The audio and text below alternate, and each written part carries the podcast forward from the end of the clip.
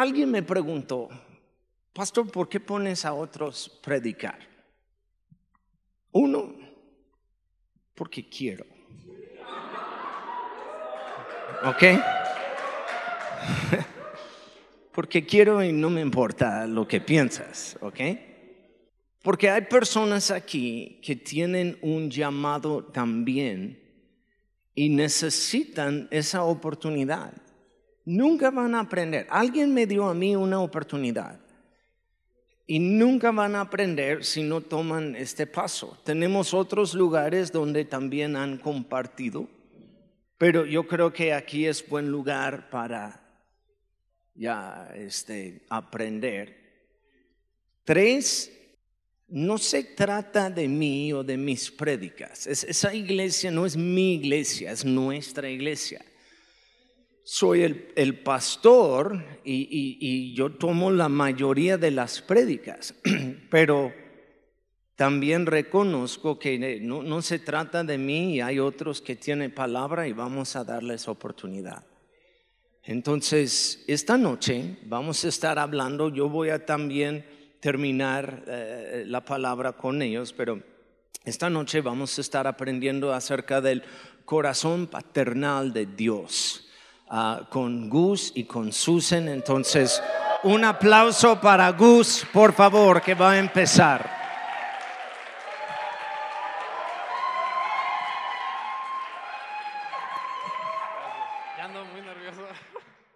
y están nerviosos, todos sabemos que están nerviosos, entonces vamos a, vamos a animarles.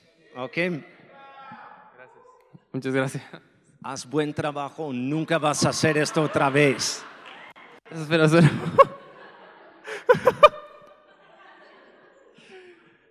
Bueno, me quisiera presentar. Yo soy Gustavo, su servilleta, ahí por los que ocupen. Siempre quise decir ese chiste que decía Flash. Este... bueno, quisiera empezar leyendo 2 Corintios 6, 18. Y dice, y yo seré para vosotros padre, y vosotros seréis para mí hijos e hijas, dice el Señor Todopoderoso. Entonces, ¿qué les parece si oramos? Bueno, Padre, este, te entrego este tiempo, bendice esta palabra que tú puedas utilizar esta palabra para ánimo y fortaleza de los demás. Te pido que me ayudes, me guíes, que tú seas el que hable, Padre. Te entrego esta palabra en el nombre de Jesús. Amén. Bueno, quisiera empezar este, contándoles algo sobre mí, abriéndoles pues mi corazón. Y es que, a ver, una noche que estaba ahí haciendo ejercicio fuera de mi casa, que siempre me echan carrilla con eso, sí, sí. El pastor Johnny siempre me echa carrilla de, de eso. Y bueno, en lo que estaba descansando me puse a pensar sobre el futuro. Decía, pues, ¿qué pasará? Y en eso, pues le decía a Dios un anhelo de mi corazón y le digo, pues, yo quisiera tener una hija, me gustaría tener una hija. Y, y en lo que le decías a Dios me ponía a pensar, en cómo pudiera ser un buen padre, cómo pudiera educar bien a mi hija. Porque muchas veces los jóvenes ocupamos más que nada ayuda en la adolescencia y muchas veces no lo expresamos, no lo decimos este, por miedo, por cualquier otra razón. Entonces me preguntaba, ¿cómo puedo yo ayudar, guiar a, pues, primeramente Dios a mi futura hija en ese aspecto? Y pensando en este escenario, este, pues me voy a pensar ahí. en eso me puse a decir, pues imaginariamente, eres amada hija. Yo pensé en ti antes de que tú nacieras. Yo le pedí a Dios por ti y gracias a Él tú estás aquí. Y me quedaba pensando en eso, de, de lo que había dicho todo. Y sin darme cuenta, había dicho cosas similares a lo que dice el Salmo 139, en donde, donde habla sobre cómo Dios nos veía aún desde el vientre de nuestras madres y cómo nuestros días ya estaban escritos en su libro, cómo Él ya había pensado en nosotros, en cómo de maravillosas son sus, sus obras. Y este versículo ya lo había escuchado muchas veces, ya lo había leído, pero siempre decía, ah, qué chido, Dios me ama. Pero esta vez fue diferente. Esta vez me encontraba llorando porque al fin había como comprendido el cómo Dios me veía, el cómo Dios me amaba. Y sinceramente eso me maravilló mucho. Dije, wow, qué chido. O sea, me, estaba llorando tanto de, como de la emoción. Y también me asombra pensar cómo el creador de todo me ama. Y es mi padre, es lo que me maravilla de él. Y bueno, pues el nombre de esta palabra es corazón paternal. Y el primer punto con el que quisiera ir es el corazón de Dios. Quisiera preguntarles, ¿quién de aquí disfruta la vida? Yo, yo disfruto la vida. Sí, se ve que muchos disfrutan la vida. y qué chido, la verdad. Yo también, algo que disfruto mucho de aquí es cuando hacemos los bailes. Este, aunque yo soy muy tronco para bailar.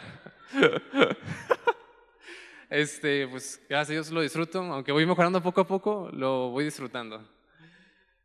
Y quisiera darles un ejemplo rápido de el predicador Itil Arroyo, no sé si varios lo conozcan, lo ubiquen.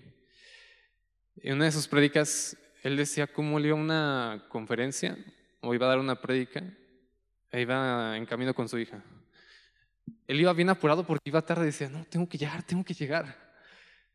Pero su hija iba así distraída, viendo el, el lugar, distrayéndose con un globo, con cualquier cosa. Y se lo decía a su padre como, ah, mira. Y al finalizar de esto, pues Itiel se da cuenta y, y se pone a pensar en cómo es, cómo esto también aplica en nuestra vida. Nosotros estamos tan enfocados en llegar a la meta, en llegar al futuro, pero no disfrutamos del camino con Dios. Y tiene razón, yo, por ejemplo, sí estaba antes muy enfocado en solo hacer cosas, hacer cosas, mejorar, hacer, hacer. Y no me daba tiempo yo de disfrutar la vida. Pero gracias a Dios me ha ido enseñando cómo disfrutar la vida con Él. Y es algo que Dios quiere, que disfrutemos la vida que Él nos ha dado y de una forma sana y agarrados de su mano.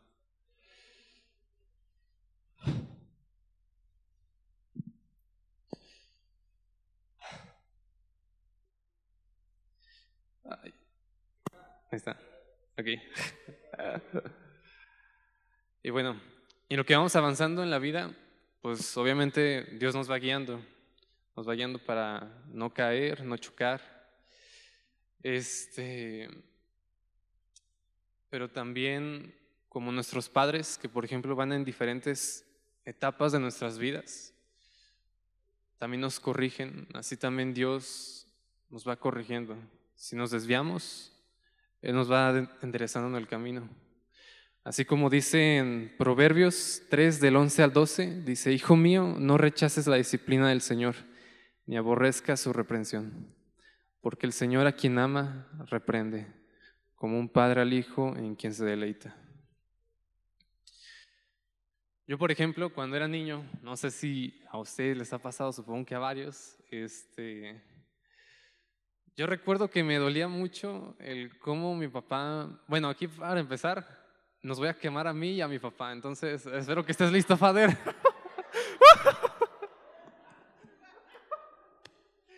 ya sí le pedí permiso, le avisé, entonces ah, todo chido, todo chido. bueno, este, como iba diciendo, yo recuerdo que antes de que mi papá conociera a Jesús y lo aceptara, cuando él me enseñaba yo lo recuerdo con mucho dolor. Y yo no lo veía o entendía la forma en la que mi papá o por qué lo hacía. Pero sé que siempre lo hizo con amor y queriendo lo mejor para mí. Después de varios años, voy viendo que todo lo que me enseñó me fue ayudando para diferentes cosas. Y pues sí, la verdad fue de gran ayuda lo que me enseñó. Y fue ahí cuando me di cuenta que Él me estaba preparando, me estaba ayudando. Y ahí fue cuando vi que Él solo quería lo mejor para mí. Y gracias a Dios conocimos de Jesús, cambiamos y Él nos ha ido perfeccionando. Y muchas veces, así como mi Padre quería lo mejor para mí, sé que Dios también quiere lo mejor para todos nosotros. Él, aunque nos disciplina, lo hace con amor, porque Él ya ha visto lo que hay adelante. Entonces, hay que confiar en Él, tenemos que confiar en Él y agarrarnos de su mano. Y pues la verdad Dios tiene muchas características. Una de ellas es pues, que es amoroso principalmente, este, es bondadoso, es justo, misericordioso, perdonador. Y esas son pocas de las muchas características que Dios tiene. Y con esto paso a mi segundo punto, que sería imitar el corazón de papá. Aquí. Bueno, no sé si a ustedes les ha pasado, pero cuando somos niños, tenemos este gran deseo de ser como nuestros papás. ¿Aquí alguien le ha pasado? Sí.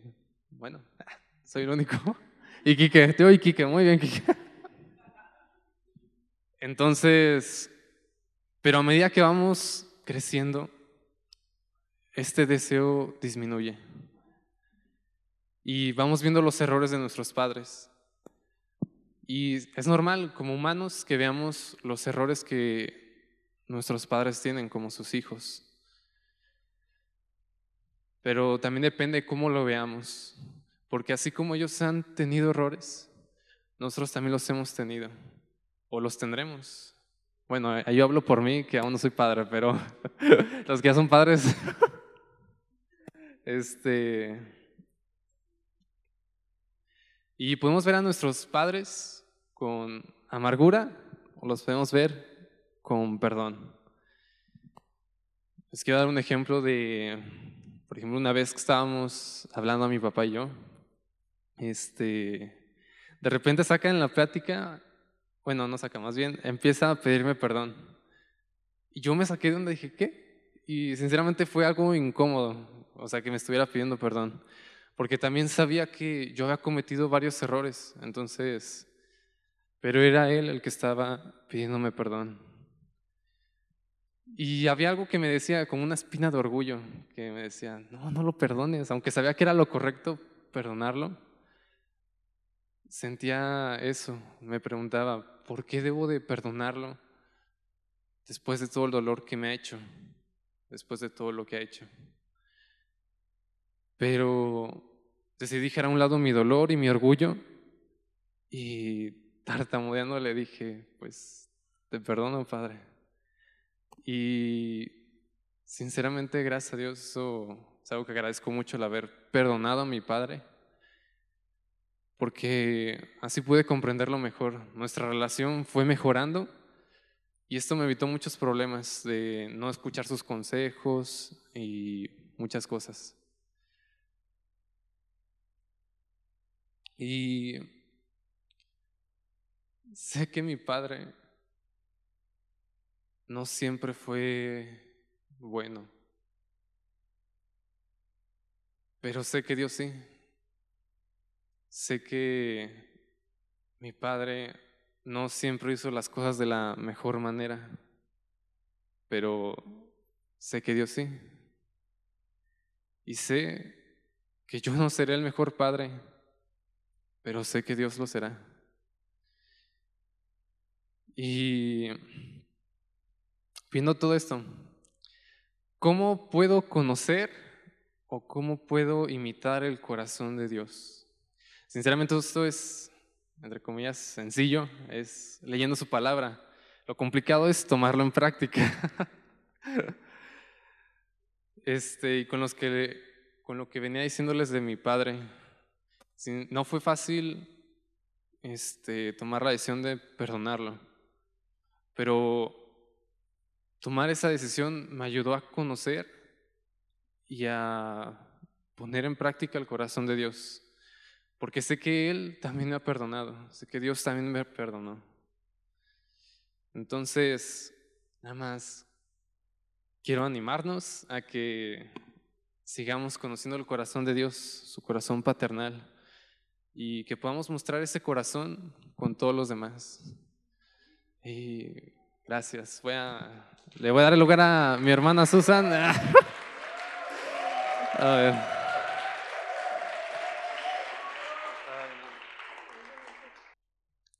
Cuando Pastor Tony se acercó y me dijo, Susan, les toca a Gus y a ti, ¿tienes un tema en tu corazón? Y yo dije, sí, pastor, eh, la paternidad de Dios. Y si era un tema que ardía en mi corazón, ¿verdad? Pero cuando yo me puse a hacer la prédica dije, Dios, ¿por qué dije eso? ¿Por qué? ¿Por qué? ¿Qué? ¿Por qué abrí la boca? ¿Qué hice? Pero bueno, vamos a confiar en que Dios va a hablar. Amén. Este, me he podido dar cuenta a lo largo de lo que he estudiado y de trabajar con niños que la relación que existe entre un padre y un hijo es la relación más fuerte que existe en la vida del ser humano. Más fuerte. Yo hoy puedo tener un amigo, hoy me puedo hacer una amiga y puede ser mi bef o mi befa por 80 años, podemos pasar muchas cosas juntas. Pero tarde o temprano nos vamos a enojar y cada quien puede tomar su camino y la relación se va a acabar. Sí va a influir en mi vida, pero es una relación quebrantable. Es una relación que se rompe. Yo creo que a ti te ha pasado. Ahora, un esposo y una esposa, me imagino que debe ser de las relaciones más bonitas. Qué increíble poder tener a un compañero de vida a tu lado, a una compañera de vida caminando para juntos hacia el propósito de Dios. Qué increíble. Pero lamentablemente, iglesia, vivimos en un mundo en donde el divorcio está presente. Incluso cuando Dios le entregó la ley a Moisés, ahí venía la palabra divorcio. Desgraciadamente, hoy una pareja pueden ser esposos hoy y mañana ya no.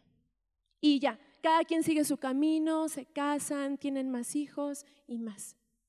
Pero sabes, la relación que existe entre un padre y un hijo no es así.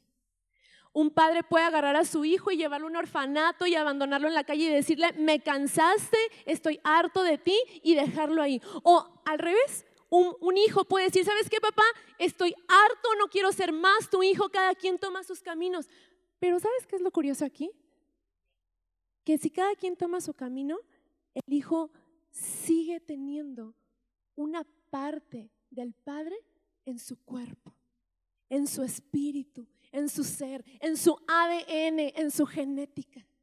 Sigue siendo hijo de su Padre, haga lo que haga lo adopten, le digan lo que le digan, se alejen, no vuelva a ver a, no vuelva a, ver a su padre, sigue siendo hijo de su padre. Porque es la relación afectiva y social con más impacto en la vida del ser humano.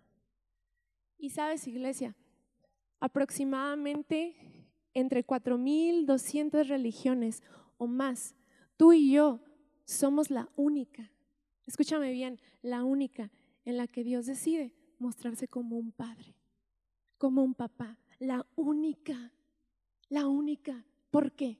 Algo ha de haber ahí, ¿no? Y hace un tiempo estuve colaborando en una casa hogar, en un orfanato. Y fueron momentos, la verdad, a veces muy difíciles, muy pesados emocionalmente por las situaciones que los niños venían cargando, pero también pasé unos tiempos increíbles. Si un niño te hace reír ahí cuando te sientas con él o dices, ¿qué onda? ¿Dónde sacaste eso? Imagínate a 50 niños encerrados en un cuarto, eran unas risas interminables.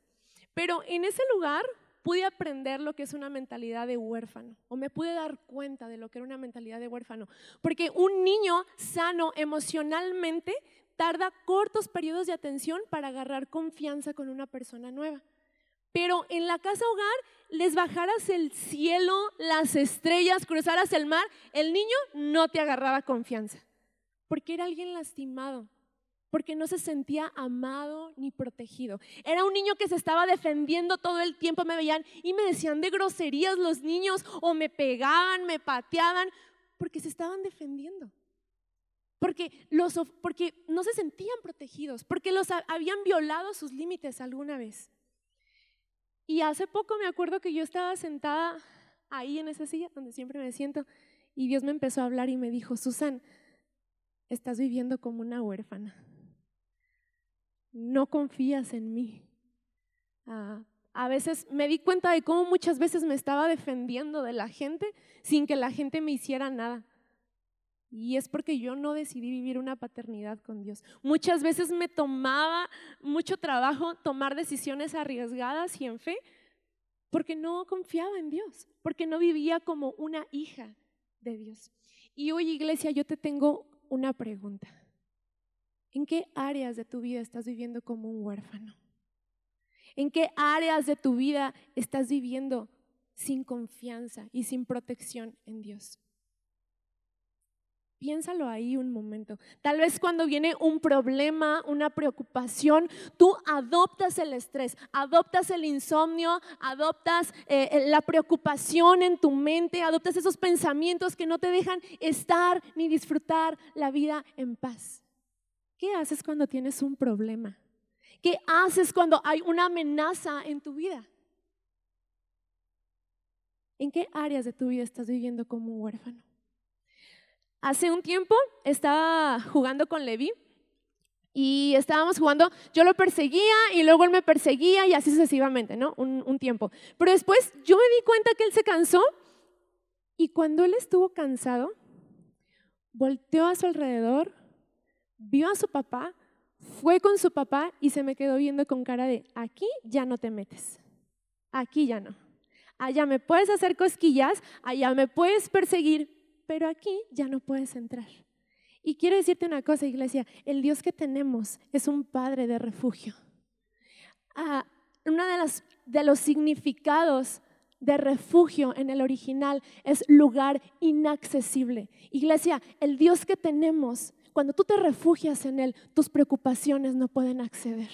Tus inseguridades no pueden acceder. Tus problemas no pueden acceder ahí. No tienen permiso. Prohibido el paso. Tus enfermedades no pueden acceder porque es un lugar de refugio.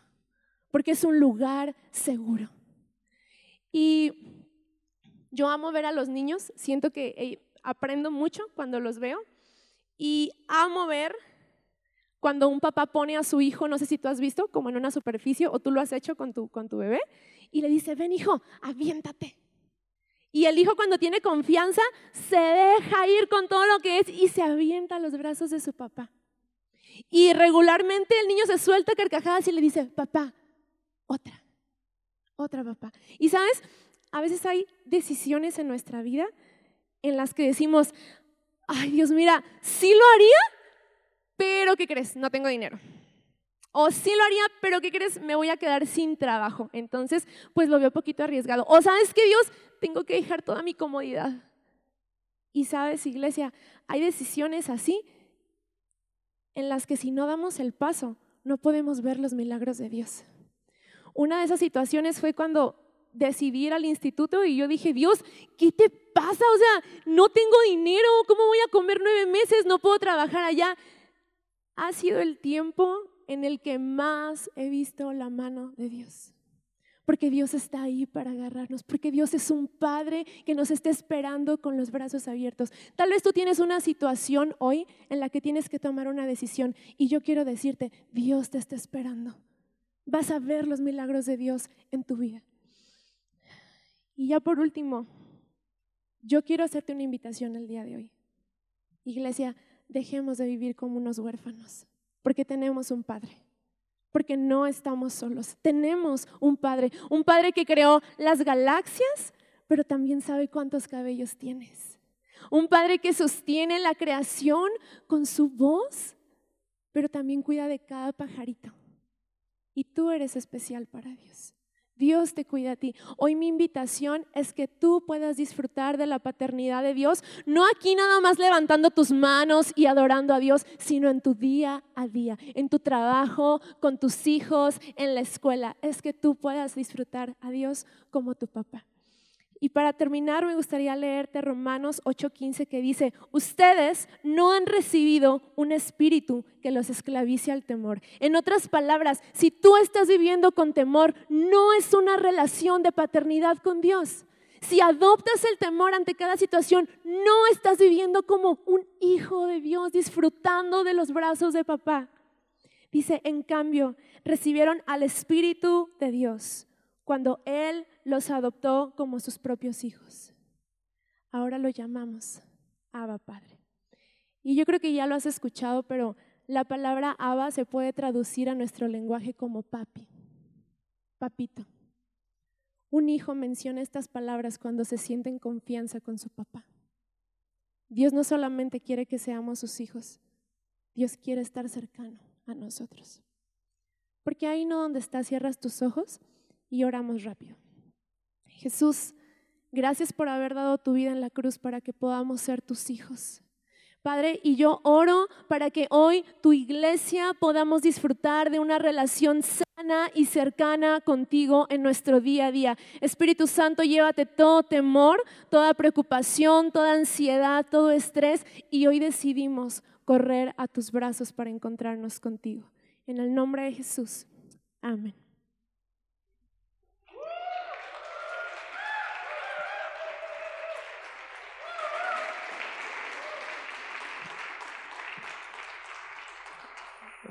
Uno de los mejores ejemplos en la Biblia de un padre, para, para mí, este del, del corazón del padre. Es la historia del hijo pródigo. Y muchas veces, la mayoría de las veces, el enfoque está sobre el hijo, obviamente, o las, las predicaciones que hemos escuchado acerca del hijo regresando o también hay otras prédicas acerca del, hermano mayor, el otro hijo que decía, y, yo todo este tiempo y tú nunca me has dado nada. Pero la historia realmente es acerca del padre.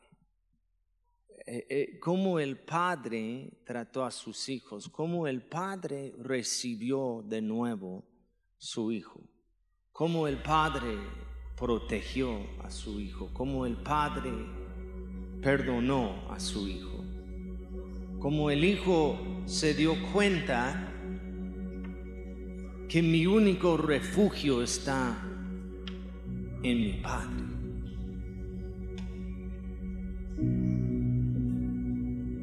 Es el corazón de nuestro Dios, es el lado paternal de Él. Me encanta también en la historia que dice que el, padre vio su hijo en la distancia. Porque los vecinos, según la tradición, los, vecinos tenían el, derecho, según la ley, de apedrear al hijo por romper el pacto con su padre, por maltratar a su padre, por por malgastar, por salir. Por eso la, la, Biblia dice, y siempre se me hizo raro, por eso me puse a estudiar, dice que el padre corrió hacia el hijo y se cayó sobre él. Dice sobre su cuello, como en, en una manera cubriéndole. Diciendo, hey, yo, yo tomo las piedras en lugar de mi hijo. Yo pago el precio por lo que hizo mi hijo. Pero el pacto no fue con ustedes, fue conmigo y yo acepto una vez más mi hijo. Es el corazón del Padre. Y Dios hace lo mismo con nosotros cuando regresamos a Él. ¿Cuántos recuerdan regresando a Él, a sus brazos? Todos nosotros, una vez. nos dimos cuenta de nuestras tonterías, regresamos al Padre. Pero Él también buscando a nosotros, esperando a- a- en la distancia, ah, aquí viene, aquí viene Gus de nuevo, y aquí viene, y el Padre corrió y se cayó sobre él diciendo, hey, yo pago el precio, es mi hijo, yo le acepto. Vio a Susan en la distancia y también cayó sobre ella, es mi hija. Y en esto vemos eh, la- las dos palabras que ellos compartieron. Buen trabajo, excelente trabajo ustedes. Un aplauso para ellos, buen trabajo. Vemos con Gus que, que nuestro Dios ama, perdona y le imitamos. Es un Dios de disciplina porque nos ama.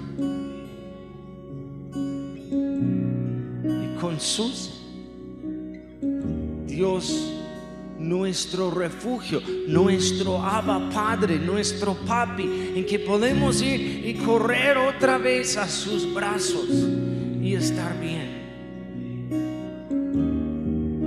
Yo amo a mis hijas con todo mi corazón.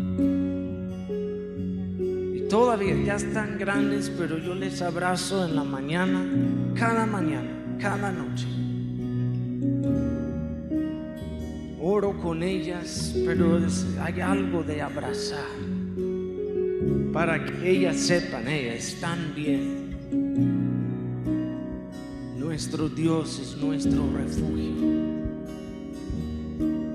Un buen padre disciplina.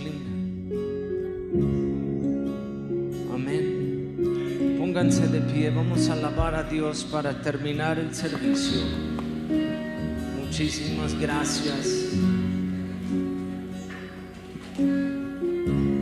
Jóvenes, chicos, por compartir esta noche. Y si no te gustó, ni modo, a mí no me importa, a mí me gustó mucho. Yo no vine a la iglesia a escuchar a él. No me importa. Dios habló, Dios habla por medio de cada uno de ustedes, por diferentes personas. Y podemos recibir de